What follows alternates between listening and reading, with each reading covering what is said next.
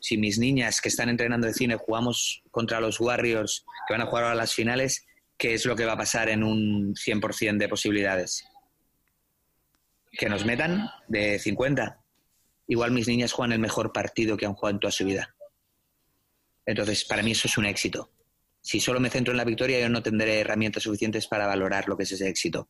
Entonces, más que ganar o perder, sí, hemos de centrarnos en intentar ser cada día mejores, en cosas que, en, el esfuerzo, en cosas que dependan de nosotros. Y eso no quiere decir que no seamos competitivos, porque somos tremendamente competitivos, pero hay que relativizar. Y con el volumen de partidos que tenemos, cada vez más. ¿De qué me sirve ganar este año como hemos ganado con el senior 13 partidos? ¿Sí? Si luego ninguna de estas jugadoras llega a ser profesional o, o a, un, a una selección absoluta pues igual es éxito mucho más el año que hubo aquí Laura Nichols y bajaron de Liga Femenina 2 a Copa Cataluña ¿sí? Y Laura Nichols ha llegado a ser profesional y ha llegado a, la selección absoluta. Entonces, ese éxito es, muy relativo, y, pero nunca será la victoria, o sea, nunca ha de ser solo la victoria. ¿Sí? Entonces tiene que ser algo que esté bajo control nuestro y que sea eso, pues la mejora constante, la mejora constante, la mejora constante.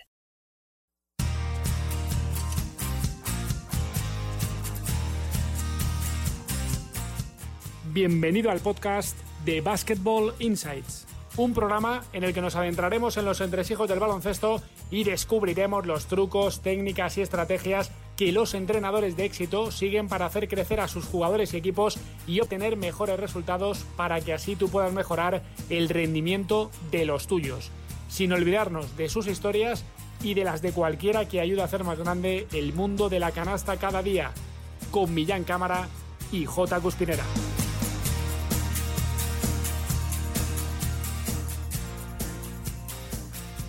¿Qué tal? ¿Cómo estáis? Bienvenidos un programa más al podcast de Basketball Insights. Ya estamos por aquí, como siempre, con un nuevo caso, una nueva historia de éxito dentro del mundo de la canasta. Y antes de pasar a presentaros a nuestro invitado de esta ocasión, tenemos que daros eh, un mensaje de nuestros amigos de Sport Coach, porque quizá eh, tú que nos escuchas tienes el curso superior de entrenador, pero sigues queriendo aprender o quieres trabajar algún día en un equipo profesional, pues que sepas que si quieres alcanzar el nivel 4 en tu formación, eh, tenemos como novedad mundial de Sport Coach el primer curso de entrenador profesional de baloncesto, Pro Coach, que se puede cursar 100% online o en la Alquería del Básquet en Valencia, esas grandes instalaciones, durante cinco días este verano. ¿Quién te está esperando allí? Pues más de 20 entrenadores internacionales de altísimo nivel, como Pedro Martínez, Carles Durán, nuestro J. Cuspinera, Moncho Fernández, Jauma Ponsarnau y todavía quedan muchas sorpresas más por desvelar, así que si quieres certificarte como entrenador profesional de baloncesto, en sportcoach.es tienes toda la información. Además, y esto es lo importante, por ser oyente de este podcast vas a obtener un extraordinario descuento del 5% en tu matrícula, que será adicional al descuento que haya en ese momento en la web de Sport Coach si aplicas el cupón con la palabra ProCoach Podcast, todo junto y en minúsculas y dicho ProCoach Podcast en español. Así que ya sabes, en sportcoach.es lo quieres, lo haces y lo aprendes a tu ritmo, más fácil imposible. Vamos ya con el episodio de esta semana en el que vamos a conocer un poquito mejor cómo se trabaja en el centro formativo de referencia en el baloncesto femenino español desde 1986, que no es otro que el programa Segle XXI, siglo XXI en español.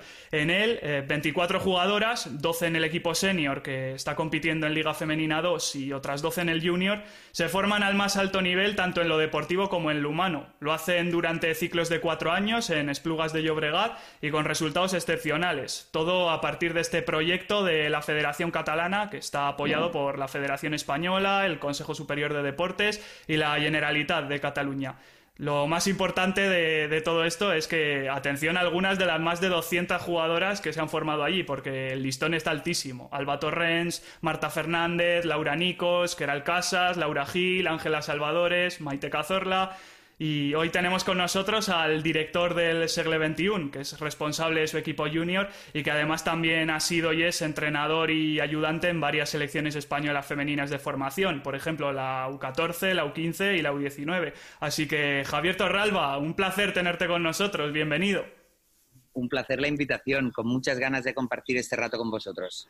Sí, desde luego que sí. Además tú que eres oyente del programa, por lo que podemos saber, Sí, intento, bueno, eh, cualquier iniciativa para, para, hacernos llegar mayor información, conocer a, la gente de, nuestro gremio es interesante y creo que esta le ha dado una visión un poquitín diferente de cosillas que podía, podían ya ver y creo que es muy, muy interesante. Entonces, soy oyente ocasional. Sí, sí, pero bueno, los oyentes ocasionales son tan importantes como, como, los que nos escuchan todas las semanas. Además, sobre todo si venís del mundo del baloncesto, mejor que mejor.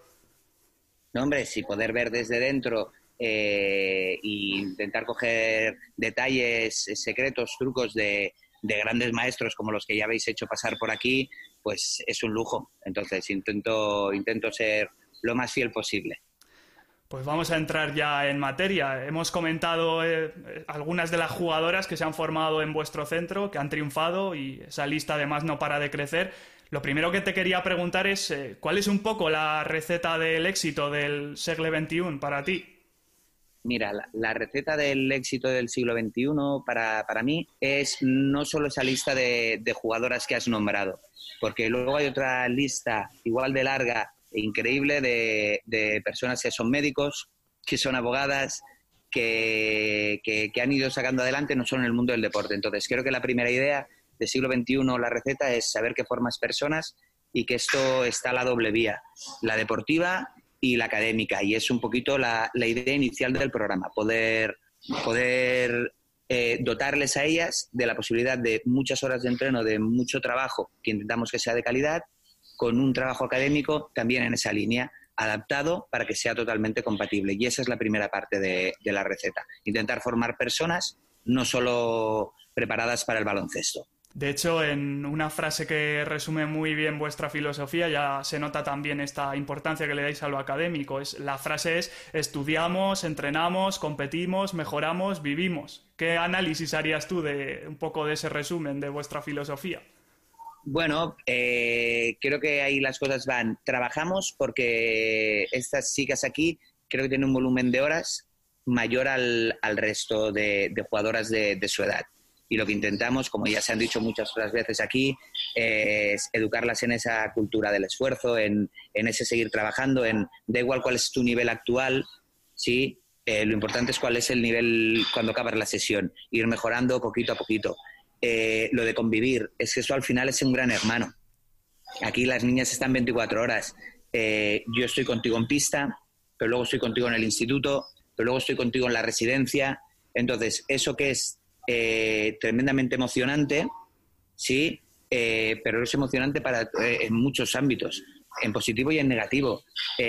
nos expone a tener que resolver un montón de conflictos que, se generan y eso también acelera pues procesos de, aprendizaje, acelera maduraciones de, las niñas y el intentar dotarlas de, una caja de herramientas para, para poder ir resolviendo todo eso.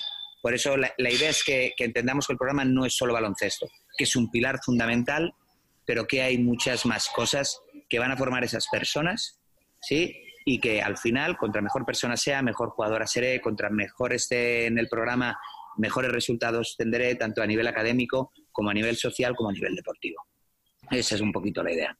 Nosotros normalmente nos quedamos un poco con esa parte exitosa, que si la lista de jugadoras, que si las que salen y tal, pero es interesante también eso que comentas de los problemas que puede haber, ¿no? Eh, ¿Cuál es un poco los, eh, la tipología de, casos así de conflicto o dificultades que tenéis que resolver un poco en el día a día? Bueno, eh, no deja de ser nada excepcional. Lo que pasa que al estar aquí se, se maxifica y se, y se multiplica. Cualquier gestión de, un enfrentamiento que pueda tener yo con, contigo en pista, ¿sí? en un equipo normal, yo me voy para casa, lo digiero, estoy con mis amigas del cole, desconecto y llego a pista el próximo día con una visión totalmente distinta, ya mucho más baja de revoluciones, etcétera, etcétera, etcétera. Aquí, por ejemplo, un pequeño conflicto en pista, ¿sí? si no lo hablas, si no lo tratas, te lo llevas pero estoy conviviendo contigo, no tengo ese margen de desconexión. Te veré en el comedor, te veré en la habitación, te veré en clase. Entonces, no, tenemos nada excepcional, sino lo típico de la edad, pero para lo positivo y para lo negativo esto maxifica.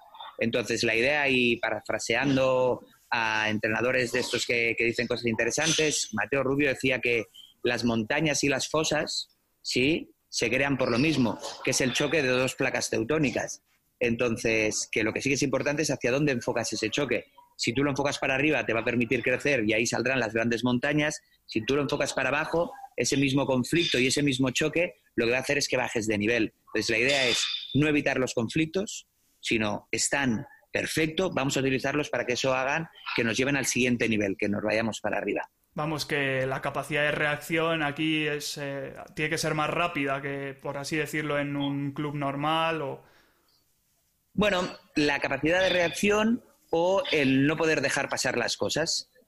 El saber que tienes que intervenir o que, más que intervenir, que tienes que actuar de alguna manera porque a veces no siempre actúas interviniendo y siendo tú el protagonista. Igual intervienes creando un entorno adecuado para esa comunicación y en el que tú no estás presente.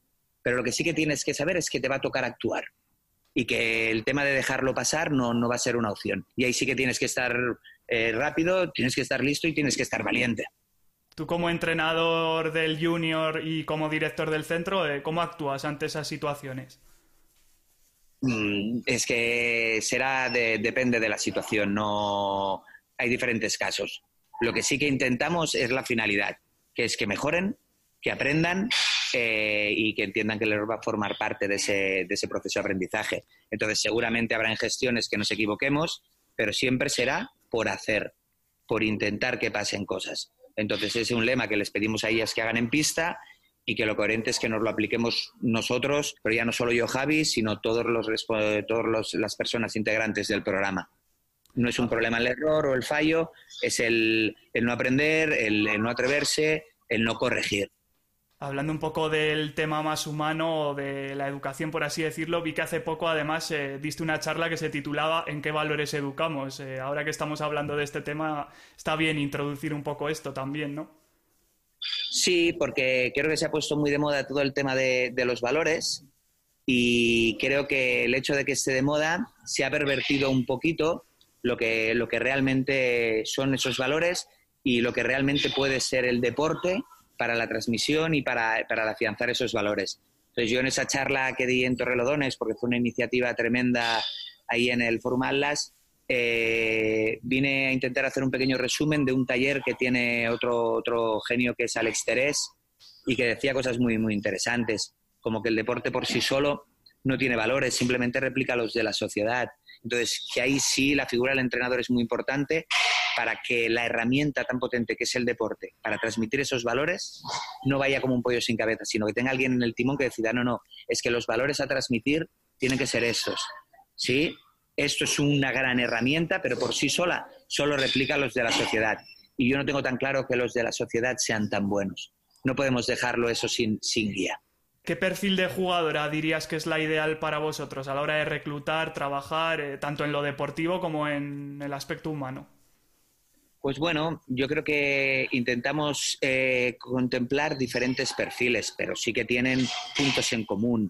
Y, lo primero son estas ganas de trabajar, y estas ganas de crecer y estas ganas de, no parar de evolucionar, de, ir alcanzando metas, porque nosotros no dejamos de ser un, un trampolín. O sea, nosotros con 18 años las niñas se van, no están para nuestro senior aquí, hay que dejarlas preparadas. Entonces, ese inconformismo de siempre querer más, sí, eh, es una de las cositas que, que buscamos. Luego buscamos talento y, decidimos talento como la facilidad para resolver diferentes problemas. Y ese talento puede ser técnico, puede ser físico, eh, puede ser mental, ¿sí?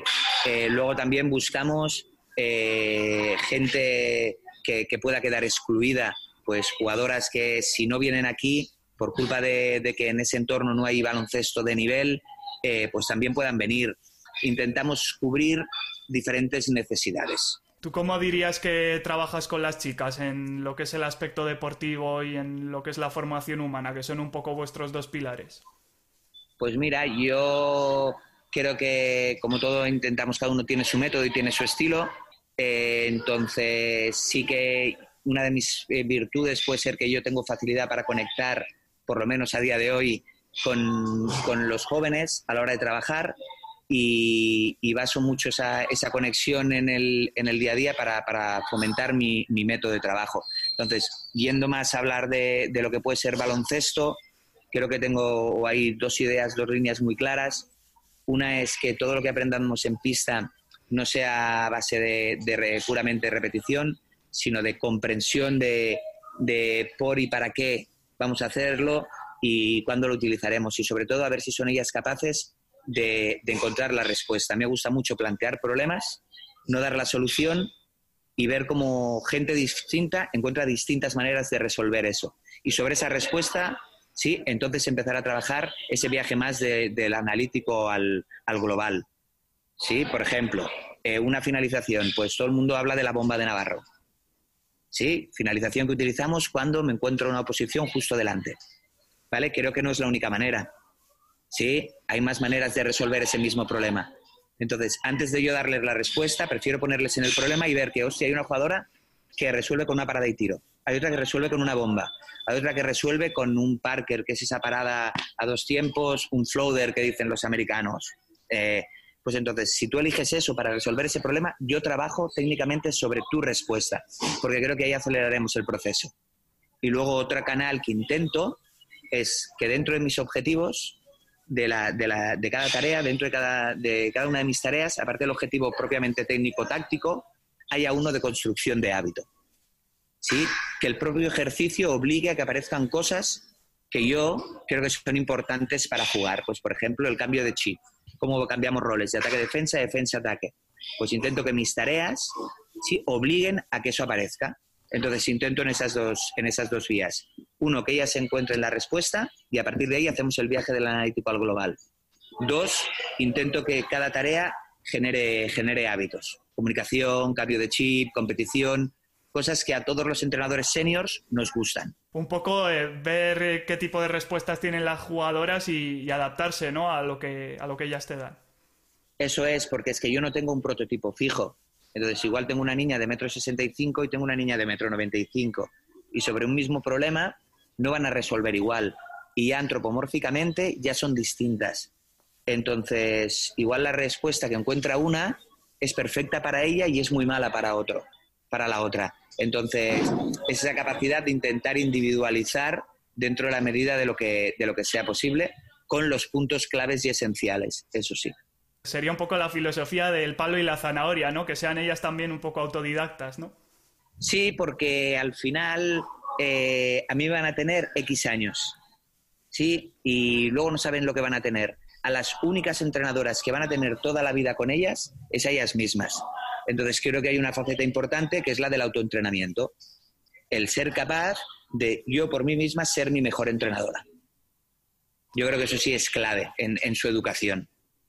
¿Y cuántas dirías que lo consiguen? Porque imagino que eso tampoco es fácil decirlo, pero conseguirlo es más complicado, ¿no? Es más complicado, no, te sabría decir el, tanto por ciento, pero creo que, sí que toman conciencia.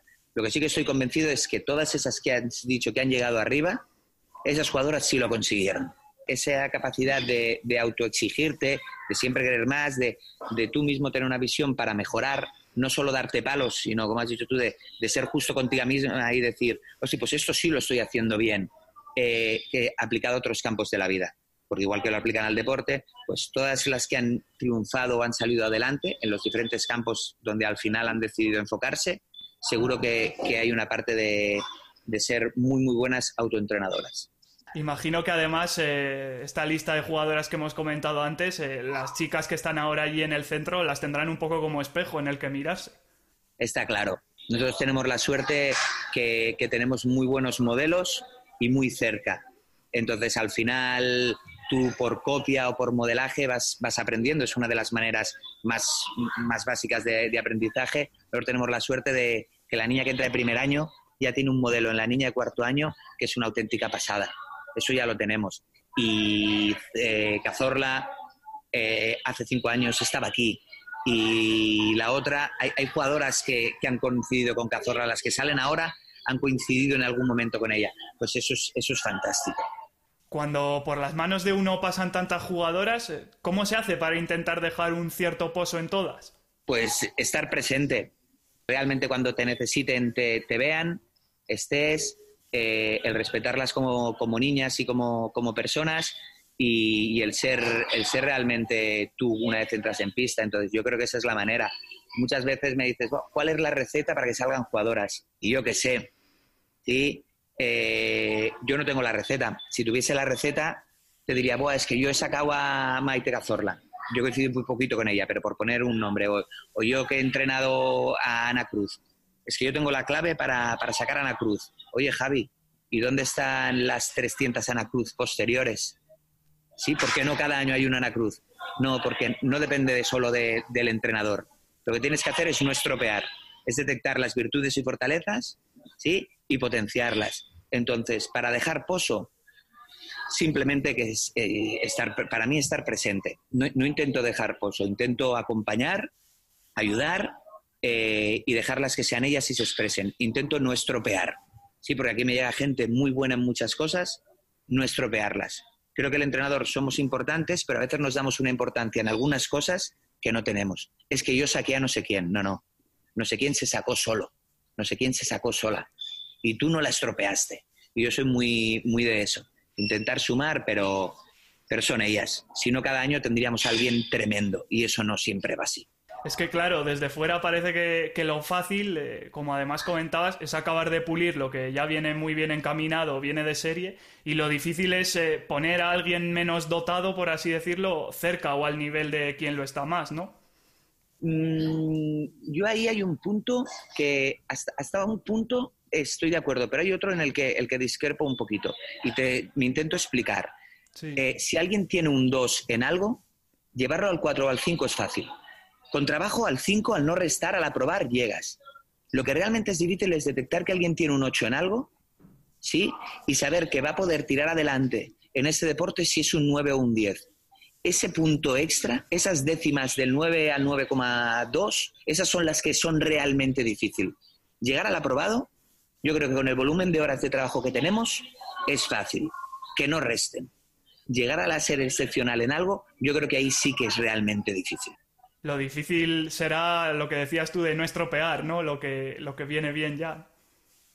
De, no estropear y ayudarle a subir al siguiente nivel. Porque seguramente si eso que está bien se queda como está, ¿sí? al nivel de competencia y al nivel que tenemos en el baloncesto español, en nada, o sea, no mejorar es empeorar.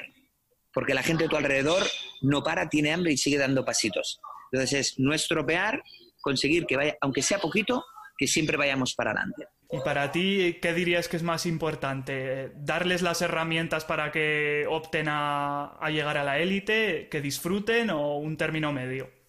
No, si no disfrutan siendo adolescentes, no llegarán. Todos los técnicos que han pasado por aquí creo que han coincidido y en la palabra pasión. ¿Sí?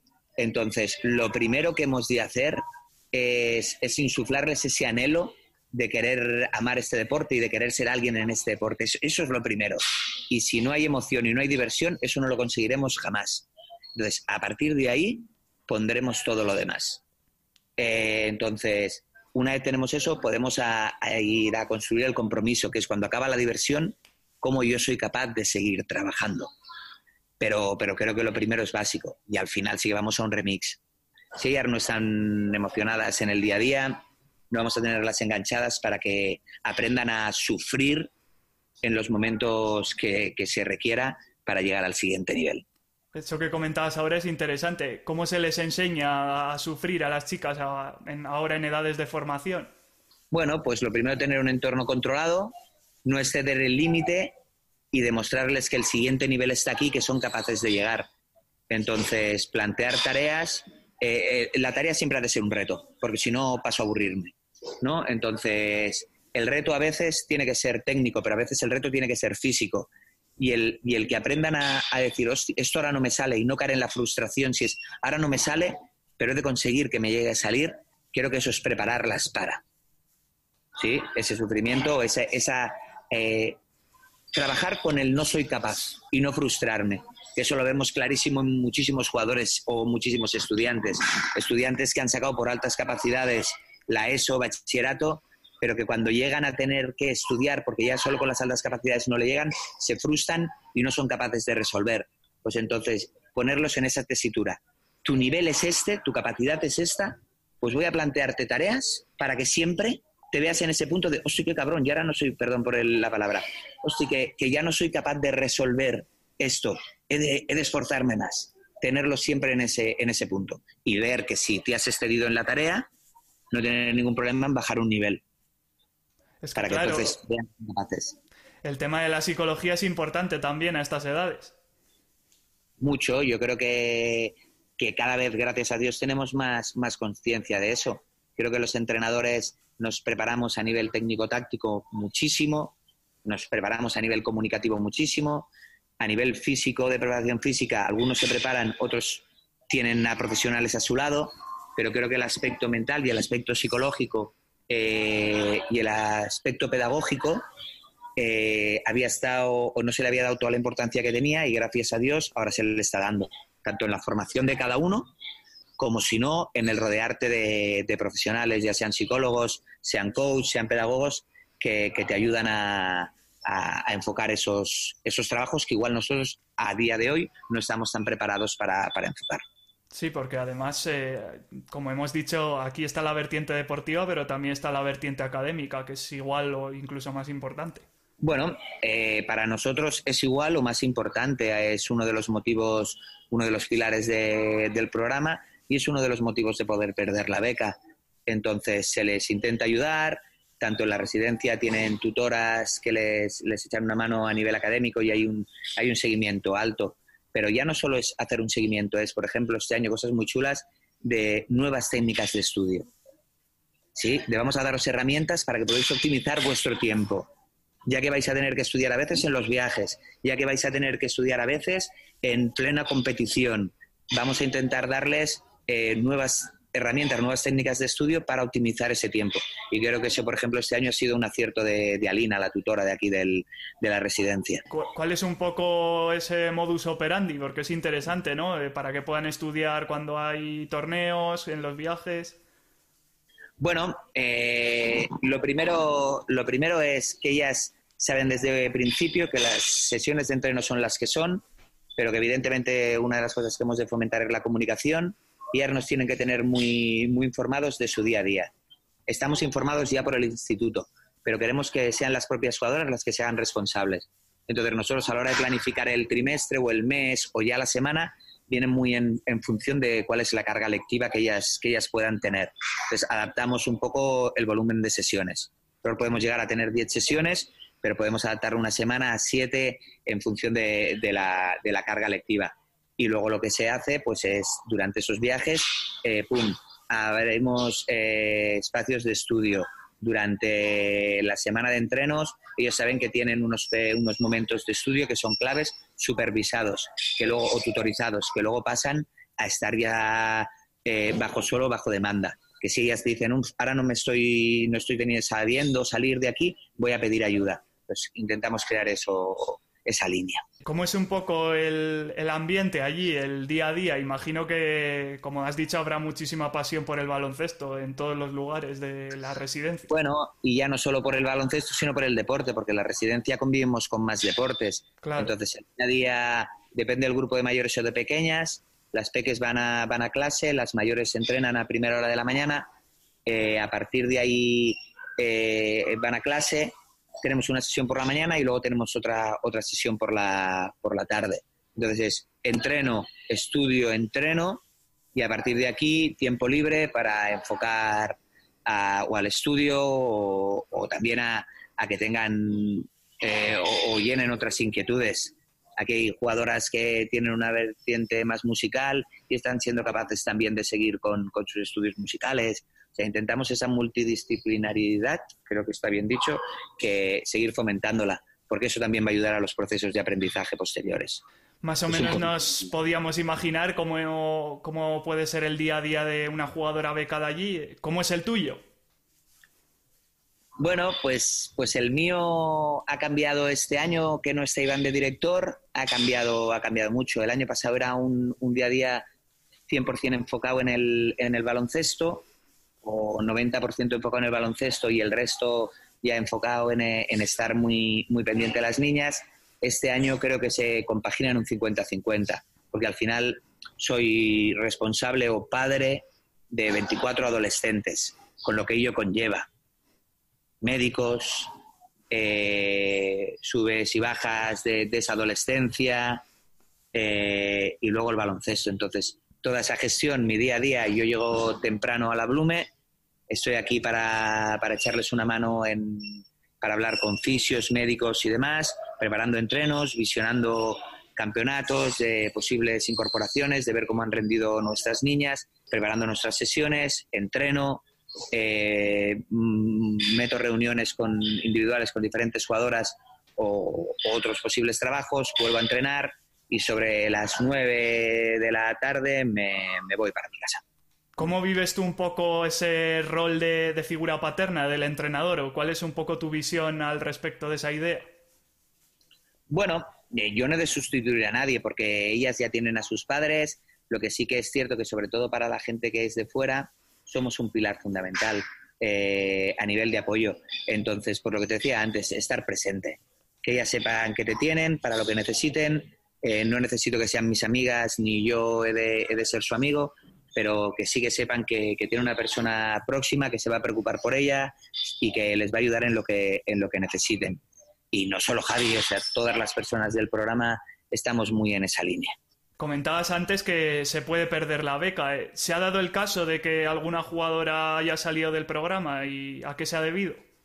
Bueno, pues lo que hemos dicho, la beca es anual. El programa son cuatro años, pero el compromiso del centro y de las familias es, es anual. Entonces, esa beca se va renovando y hay tres posibilidades. La primera es a nivel académico, el segundo motivo es no cumplir las normas de residencia, de instituto y de buen funcionamiento dentro de las instalaciones deportivas. Y eso está arreglado por un, código interno que, las niñas eh, firman y las familias aceptan. Sí, y el tercero es a nivel, a nivel deportivo. Entonces, por cualquiera de esos tres motivos, ha habido jugadoras que han, que han podido perder la década. Imagino que habrá habido casos más dolorosos, por así decirlo, que otros, ¿no? O casos que te dan más pena. Siempre es doloroso. Eh, incorporar a gente es muy bonito porque tú te crees el programa que tienes, el producto que tienes, y ir a venderlo, entre comillas, ir a, explicarlo, eh, es gratificante.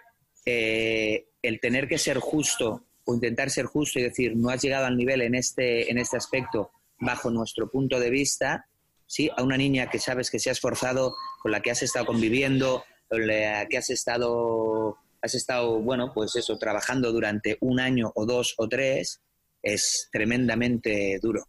Es una cosa que no se la deseo a, nadie. Es de, los peores momentos. Y la gente se cree que nosotros nos olvidamos. Pero ya te digo que nos acordamos mucho más de, los posibles cortes y los tenemos mucho más presentes, o por lo menos yo eh, en particular, que no, que no de, la, de la gente que has incorporado al final es un poco, imagino que, te sirve también de estímulo a la hora de mejorar cosas en otras jugadoras, ¿no? Está claro, yo siempre se lo digo a las jugadoras. Eh, el día que entró eh, Alba Turrens yo no estaba, ¿sí? Pero si yo llego a estar el entrenador allí, a mí no me define Alba Turrens como buen entrenador, porque todo el mundo sabe que Alba es muy buena, ¿sí? A mí me definen todas esas jugadoras que la gente decía que no iban a llegar y que hemos conseguido que suban y den, y den un pasito. Entonces, esa motivación de la posibilidad de perder una beca, que eso al final en el siglo no se acaba el mundo. Hay mil maneras de seguir vinculado al baloncesto y eso también es importante que lo vean. ¿Vale? Eh, pues esa, esa, esas ganas de que sigan aquí también hace que tú te involucres mucho más. Y yo se lo digo muchas ellas. A mí la jugadora que me define es la que todas ahora veis que no es la mejor y al final consigamos que cumpla sus sueños o su idea de, lo que es el baloncesto. Eso sería, por así decirlo, lo más gratificante de, tu día a día como entrenador. Ver que, alguien que en, un primer momento no está a la altura lo acaba estando gracias a vuestro trabajo. Eso alimenta nuestro ego. Lo, más gratificante es cruzarte con una niña que ha salido del programa hace 10 años y tú has convivido con ella y te ve, te, te saluda, ves en esa mirada que mira atrás y recuerda con cariño lo vivido, que está agradecida por todo lo que se hizo por ella y que gracias al pequeño granito de arena que tú has podido poner, has salido adelante en la vida, sea baloncesto o no sea baloncesto. Eso es la hostia.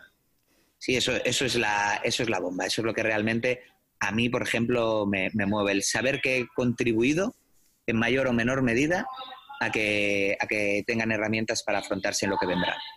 ¿Cuáles son un poco, por tu experiencia, esos pasos o, esas herramientas que, les pones tú a las jugadoras para, que estén en disposición de o para estar en el camino del éxito?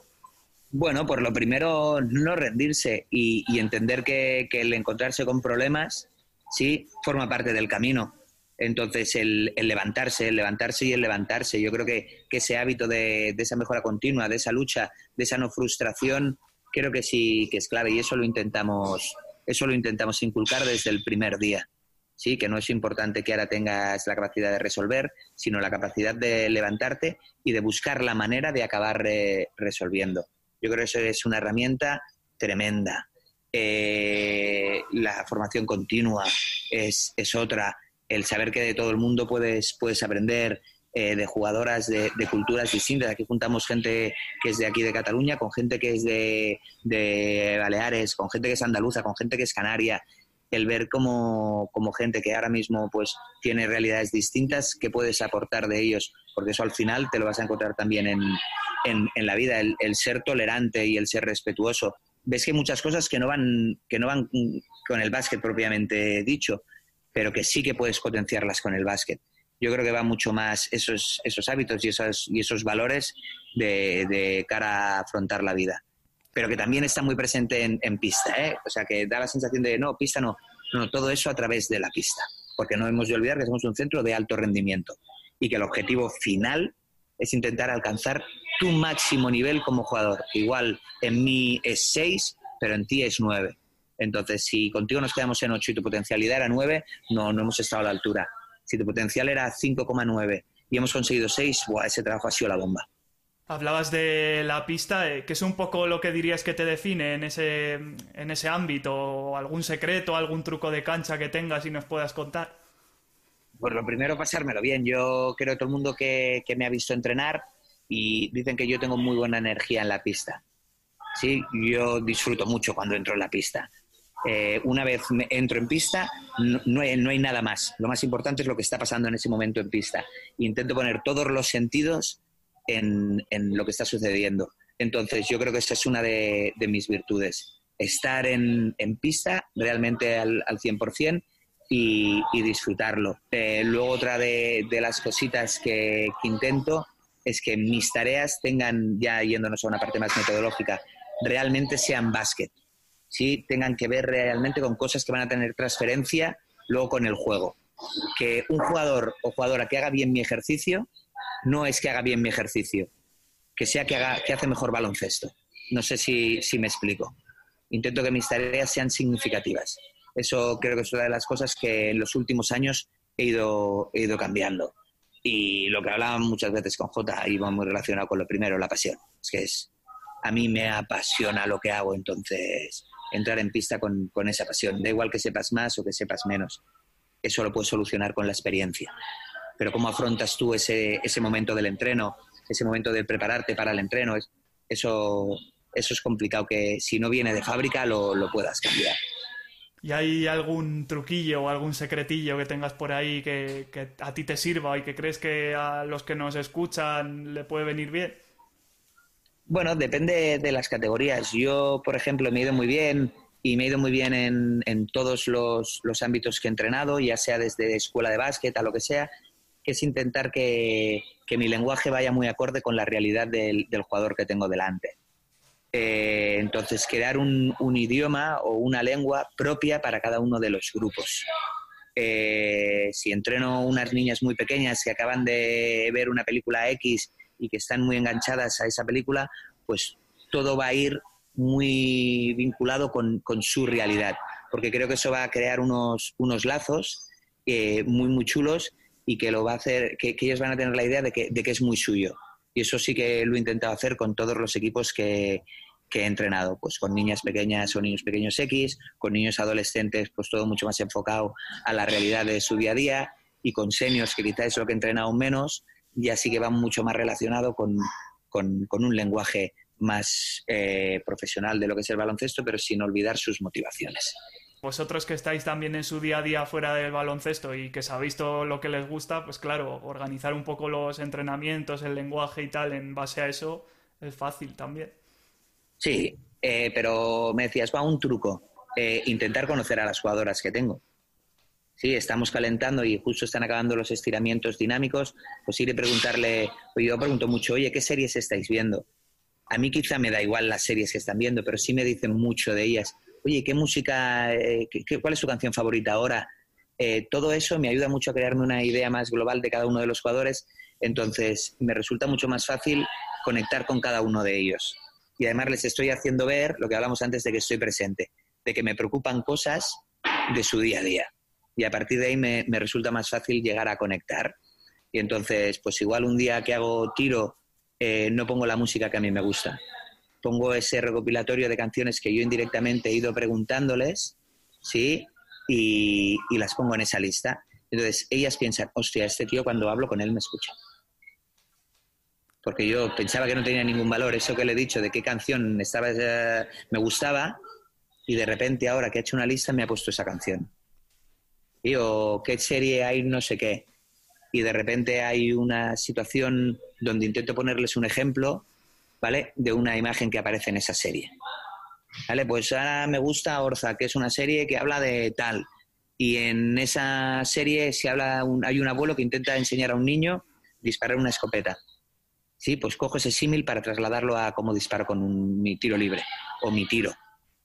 Sí, intento buscar esos. Igual son tonterías, pero a mí me han ayudado mucho y más con las edades que trabajo me está, me está ayudando mucho. Por esto que me estás contando, eh, igual me pongo un poco broncano, por así decirlo. me imagino un entrenamiento vuestro con la música de Juego de Tronos o algo así. Pues, pues igual, pues igual. Sí, y broncano también está presente porque ahora están estas con la resistencia que no paran y pues, pues aparecen all right y, cosas así muy... Oh, mamá, ¿no? oh, mamá, pues aparecen cosas que son muy, muy de su día a día. Y lo de la música de Juego de Tronos, pues igual en un entreno de relajación de tiro, pues, o que queramos un, un nivel, una calma, pues no. Pero igual en un vídeo que tengamos que preparar para, donde buscamos que haya esa situación, pues igual sí. Porque igual a mí Juego de Tronos no me mola, o sí, pero lo importante es que les llegue a ellas.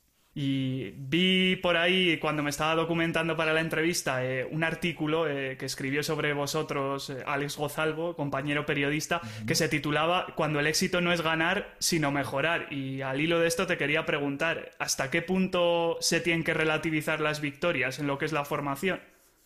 Pues yo creo que es que lo de la victoria es ahí es, es lo que es muy relativo. El tema es que el éxito lo definimos nosotros. ¿Sí? Y, ya de estar bajo control y bajo parámetros que nosotros podamos controlar. Entonces, al final esa victoria eh, te dice que has metido más canastas que otro. Muy bien. Eh, yo pongo un ejemplo. Si mis niñas que están entrenando de cine jugamos contra los Warriors que van a jugar a las finales, ¿qué es lo que va a pasar en un 100% de posibilidades? Que nos metan de 50. Igual mis niñas juegan el mejor partido que han jugado en toda su vida. Entonces, para mí eso es un éxito. Si solo me centro en la victoria, yo no tendré herramientas suficientes para valorar lo que es ese éxito. Entonces, más que ganar o perder, sí, hemos de centrarnos en intentar ser cada día mejores, en cosas que, en, el esfuerzo, en cosas que dependan de nosotros. Y eso no quiere decir que no seamos competitivos, porque somos tremendamente competitivos, pero hay que relativizar. Y con el volumen de partidos que tenemos, cada vez más. ¿De qué me sirve ganar este año como hemos ganado con el senior 13 partidos? ¿Sí?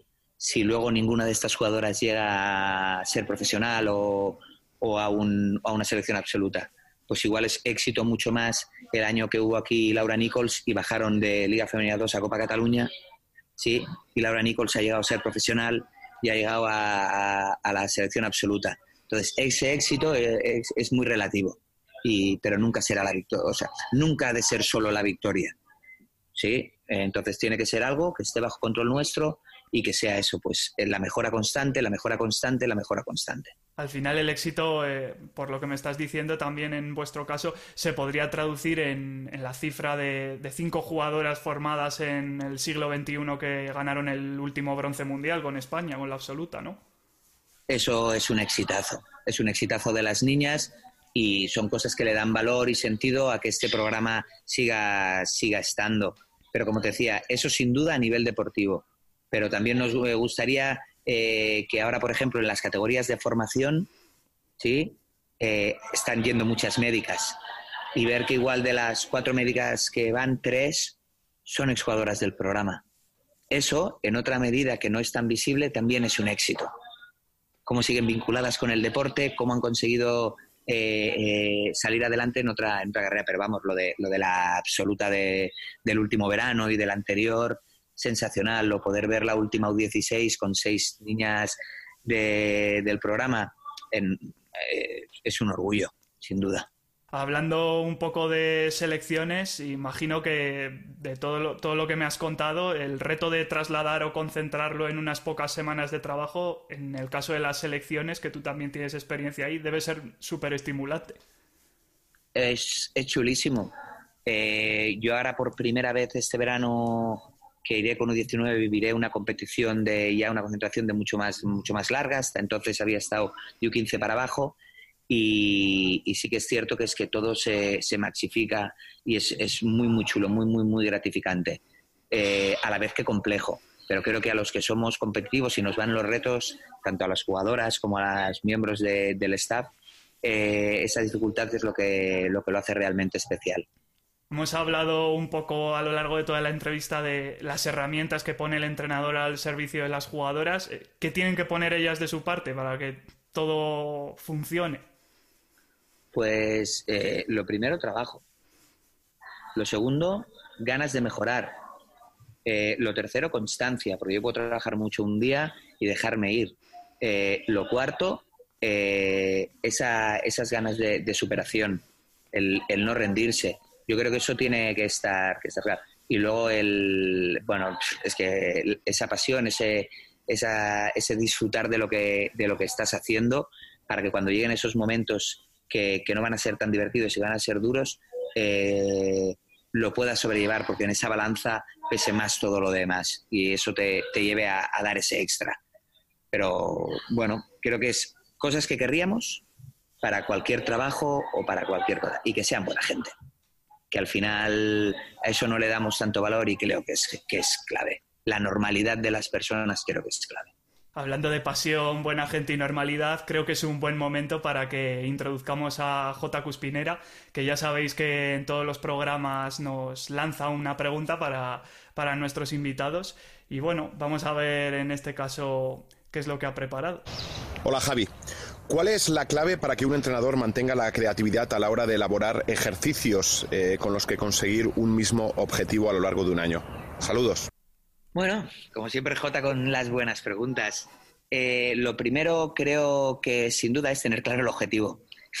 que cosas que, a veces como entrenadores se nos va un poco de las manos. Saber para qué estoy trabajando esa tarea en, concreto, entender, entender los porqués. Eh, entonces, una vez tengo muy claro el objetivo, yo lo que intento es eh, fijarme en estructuras que me gustan de otros entrenadores, de otros deportes, eh, que igual no son para trabajar una cosa en concreto, pero que yo creo que dándoles una pequeña vuelta voy a poderlos adaptar para que aparezca aquello que yo quiero. ¿Sí? Entonces eso, tener claro el objetivo, eh, buscar diferentes fuentes de inspiración en, en, otros deportes, en otras disciplinas y en otros entrenadores de otros niveles. Por ejemplo, yo me voy a ver entrenos de minis y veo estructuras que me gustan, pero igual ese entrenador mini lo está trabajando para mejorar las finalizaciones y yo creo que esa, esa estructura que poniendo una pequeña norma o un pequeño matiz puede servir para, para trabajar otra cosa totalmente, totalmente distinta. Eh, Jordana siempre me decía, o siempre dicen los cursos, eh, no es malo copiar. ¿Sí? No es malo copiar. Lo malo es copiar sin haber entendido. Copiar tiene que pasar por un proceso de haber digerido, habértelo comido, haberlo pasado por dentro y luego a partir de ahí que salga lo que tú has llegado a entender de, de eso que has copiado. No sirve el yo hago este ejercicio porque a mí siempre me lo han hecho así. Eso lo decimos mucho aquí en nivel cero. Yo con Joan Cortés siempre, siempre hemos hablado de esto, de que no sirve porque esto se ha hecho siempre así. No, no. Esta tarea la hago porque aparece esto, ¿vale? Y, que conteste esos porqués, esos porqués, esos porqués. Entonces creo que otra de las maneras de buscar esa creatividad, es esa, esa crítica de decir, oye, plantea una cosa, voy a ver si realmente aparece lo que yo quiero que apareciese y no tener ningún miedo en ir tocando. Yo soy capaz dentro de un mismo ejercicio eh, reconocer que me he equivocado, chicas, lo paramos aquí, esto no me gusta, pero vamos a atacar esto. Vamos a tocar esto y esto y esto. Entonces creo que esa, esa capacidad, esta plasticidad dentro del mismo, de la misma tarea, sí, eh, también tiene que, tiene que estar. Porque a veces diseñamos tareas que en mi cabeza eh, creo que van a salir de una manera y luego las pongo en pista y no, y no salen. Entonces no hay que tener ningún miedo en retocar, cambiar y decir, vale, pues esto que pensaba que iba a ir por aquí, pues luego a la hora de la verdad, cuando lo he puesto en pista, no, no funciona. Eso no es tiempo perdido, eso es tiempo invertido para crear nuevas tareas. Además, cuando uno va hablando con entrenadores, va leyendo y tal, ve que, es que muchos coincidís en lo de coger cosas de entrenadores de otros deportes o de otros ámbitos totalmente distintos y, luego también eh, la capacidad de mejora continua. Es que es, que es así es que es así. Tiene que, tiene que haber. Eh, es que el, mismo deporte nuestro nos lo exige. Cambian las reglas, para empezar, cambian los físicos. Entonces, cada vez tenemos como un deporte nuevo. Y si tú no te adaptas a ese deporte nuevo, ya vas tarde. ¿Sí? Sin perder las cosas muy buenas que teníamos antes. Pero, pero esa mejora continua tiene que estar. Y el hecho de, de ir buscando de otros deportes es porque, jolín, creo que estamos mejorando en muchos campos distintos ir cogiendo ideas de esos diferentes campos es la bomba, porque si no nos limitamos. Si no, nuestro punto de mira está simplemente en un campo muy, muy, muy concreto. Y creo que, si abrimos nuestro, nuestra panorámica, creo que somos capaces de, de coger más cosas. Y clave también en eso es realmente ir a lo sencillo, a lo simple, encontrar la esencia de las cosas.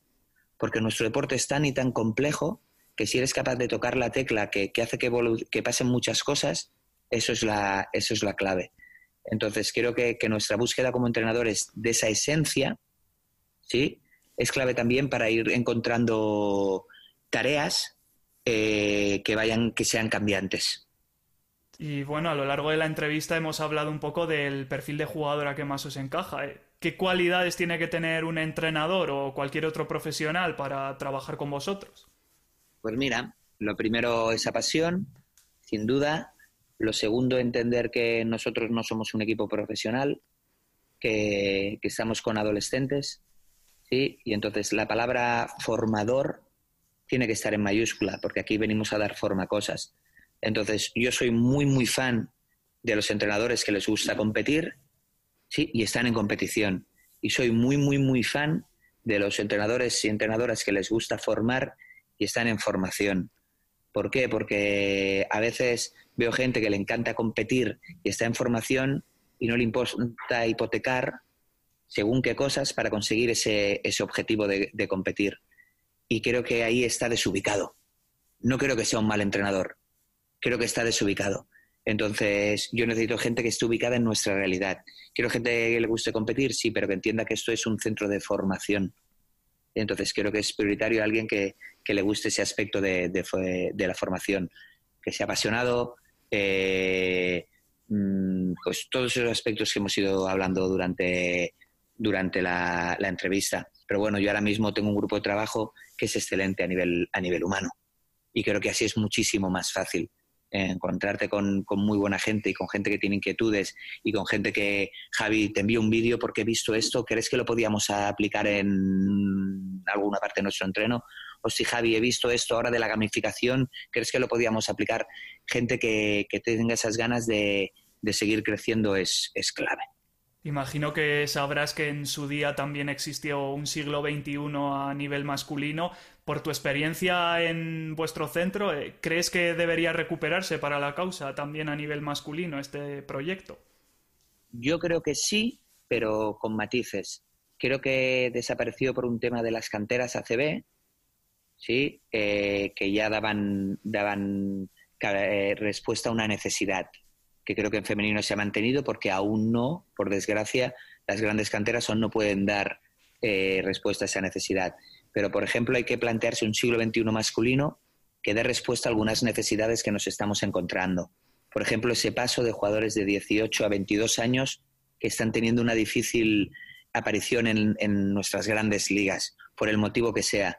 Pues igual podría aparecer en un siglo XXI masculino que dé cabida a eso. Un equipo de jóvenes de 18 entre 22 y que estén en Leporo para, para poder dar respuesta a esa necesidad. ¿Sí? No creo que el, siglo XXI tenga que ser un modelo cerrado porque sí. Yo creo que la idea del siglo XXI tiene que eh, responder a alguna necesidad.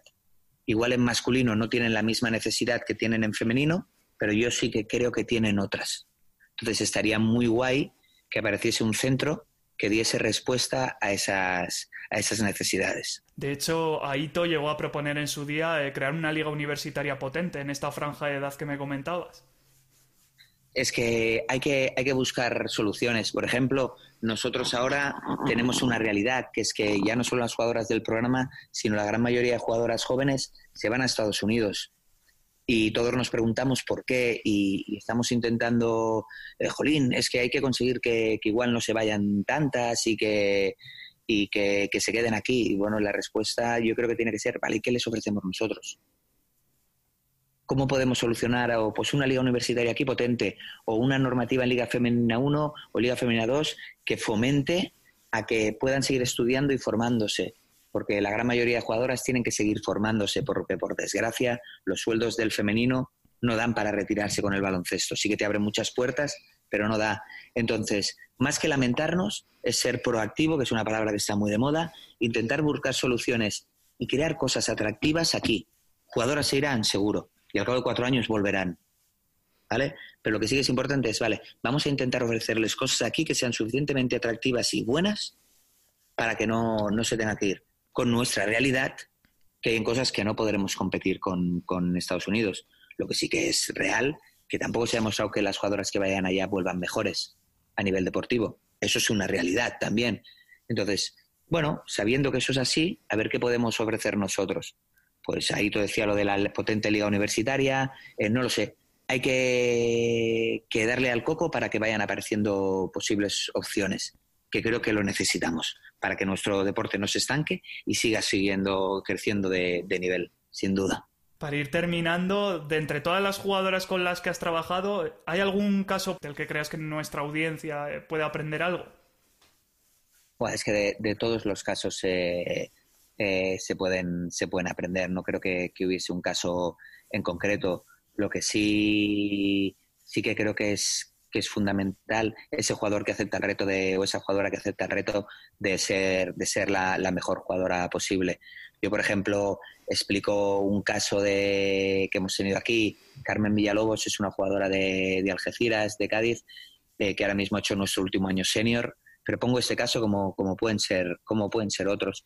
Y que tuvo una lesión crónica de tobillo y que le dijeron que no iba a volver a jugar pues como ella y como todo el programa se ha volcado en, intentar que tanto con fisios, médicos, preparadora física y en pista, ella vuelve, vuelva a jugar y ha hecho un temporadón este año en Liga 2, pues creo que, de ella, de Carmen, podemos aprender muchas cosas. Más que de mí, sino de ella, de cómo afrontó, porque el día que nos lo dice el médico, eh, ella se desmonta. Llora cinco minutos. Eh, sus padres estaban en, su casa y me tocó ir a acompañarla a mí a ese médico y Buah, ves una niña que, lo da siempre todo, cómo le dan esa noticia. A los cinco minutos me coge de la mano y me dice, Javi, he llorado ahora, ¿eh? no te preocupes. Este tío se equivoca, yo vuelvo a jugar. Pues, pues de, gente así la, puedes aprender muchas cosas. De otra jugadora que tenemos, por ejemplo, ahora en el programa, de, de Elena Puello, yo he aprendido muchas cosas, porque una persona que veía yo tremendamente cercana con sus compañeras, y tremendamente distante con, sus entrenadores y con los adultos. Y pues, pues darte cuenta de, que no es que sea dos personas, es que tienes que conseguir que en el mundo adulto ella se encuentre igual de cómoda que, con sus compañeras. Pues de, ella he aprendido a, tener que, retocar mi entorno para que ella se encuentre mucho más a gusto y me, y me comprenda mucho más y así pueda, pueda llegar. Eh, no sé, es que han pasado, han pasado muchas, muchas, muchas jugadoras muy, muy, muy, muy especiales. Pues de, creo que de todo el mundo se, pueden aprender muchas cosas. Pues hemos llegado ya al final de este ratito tan interesante de, charla sobre baloncesto. Eh, si quieres añadir algo más, Javi, este es tu momento.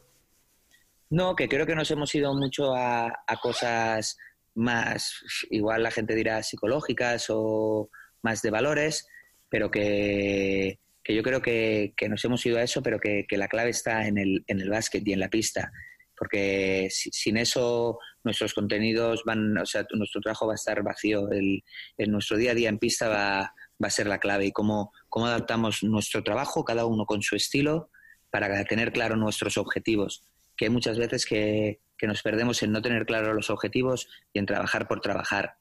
Eh, hace un tiempo que yo he tenido la suerte de, ir coincidiendo con gente muy buena. Pues coincidí con Fabián y fue ayudante suyo Fabián Tellez durante unos años. Me llevo cosas de Fabián. Eh, coincidí con Alex Terés en cosas y me llevo Alex de, cosas de Alex Terés. Entonces, eh, ver que, puedes aprender de todo el mundo, sí, pero eso lo hemos dicho ya antes, y también el hecho de que ver que, que en pista tienes que tener un plan y que tus tareas son tu herramienta para llevar a cabo ese, ese plan. Entonces, darle mucho más su importancia a, esa construcción de tareas y que esas tareas tengan realmente sentido con nuestros objetivos. Yo creo que eso a nivel metodológico, la gente joven sí que le debería dar más hincapié. No porque mi entrenador me hacía esto.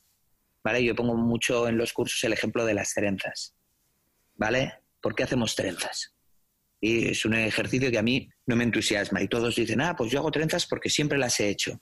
Digo, vale, en una trenza es paso y voy por detrás del jugador que he pasado. ¿Cuántas veces en un partido de básquet se da esa situación? Muy pocas. Igual en alguna salida de presión. Entonces, ¿por qué trabajo las trenzas?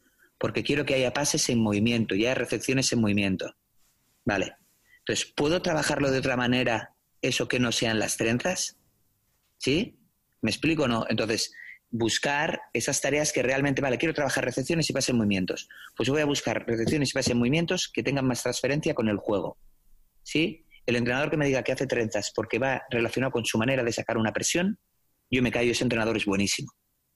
Esa tarea, es, esa tarea tiene un porqué, tiene una finalidad, pero no me sirve el porque a mí me lo han hecho así, porque ese ejercicio a mí me gustaba. Bueno, a ti te gustaba, igual a los jóvenes que vienen ahora no les gusta. ¿Sí? Pero contesta realmente lo que tú quieres trabajar, tiene realmente transferencia con tu baloncesto. Entonces yo creo que eso sí es una cosita que, creo que como técnicos y para los técnicos en formación sí que deberíamos hacer hincapié. Con esa idea de identidad propia, eh, ya solo me queda preguntarte cómo podemos contactar contigo. Si hay alguien interesado en siglo XXI, ¿cómo, cómo puede acceder también ahí? Bueno, eh, tanto en la web de la catalana, de la Federación Catalana, en FCBQ Technic, está está el, la pestaña de siglo XXI y ahí están los emails de contacto, eh, míos personales y, de la federación. Eh, y luego yo por Twitter y redes sociales no soy una persona muy, muy activa.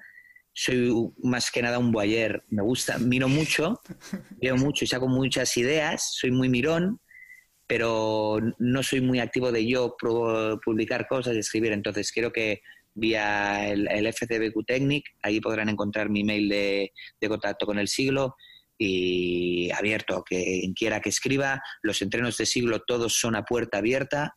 Puede venir quien sea, previo a ponerse en contacto, más que nada por tener un, control, pero que, esto está abierto para todo el mundo, que no es un, un gueto y una cosa cerrada, que cualquier técnico, cualquier niño o niña que quiera saber del programa puede pasarse por aquí, por, por Esplugas y, venir a ver lo que es un día a día nuestro y vernos trabajar. Pues Javier Torralba, muchísimas gracias por compartir este episodio del podcast de Basketball Insights con nosotros. Nada, gracias a vosotros por la oportunidad. Espero que, que alguien se lleve algo. Yo he estado tremendamente a gusto.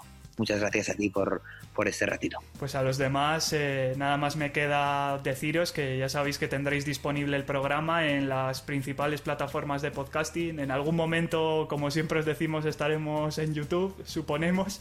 Y ya sabéis que en redes sociales, en Twitter yo soy arroba millancb, J es arroba jcuspi y luego en la página de Facebook de J, jcuspinera, tenéis también toda la información del podcast, además de en nuestro Twitter eh, de Basketball Insights, que es Bebol Insights. Y nada más por nuestra parte. Antes de despedirnos, os recordamos ese código de descuento para los que podáis estar interesados en el curso de entrenador profesional de baloncesto, en el Pro Coach con ProCoach Podcast, todo junto y en minúscula y dicho ProCoach Podcast, pues tendréis un 5% de descuento en vuestra matrícula, adicional al descuento que haya en sportcoach.es en ese momento. Así que nada más, un abrazo muy fuerte y un saludo para todos y hasta la próxima.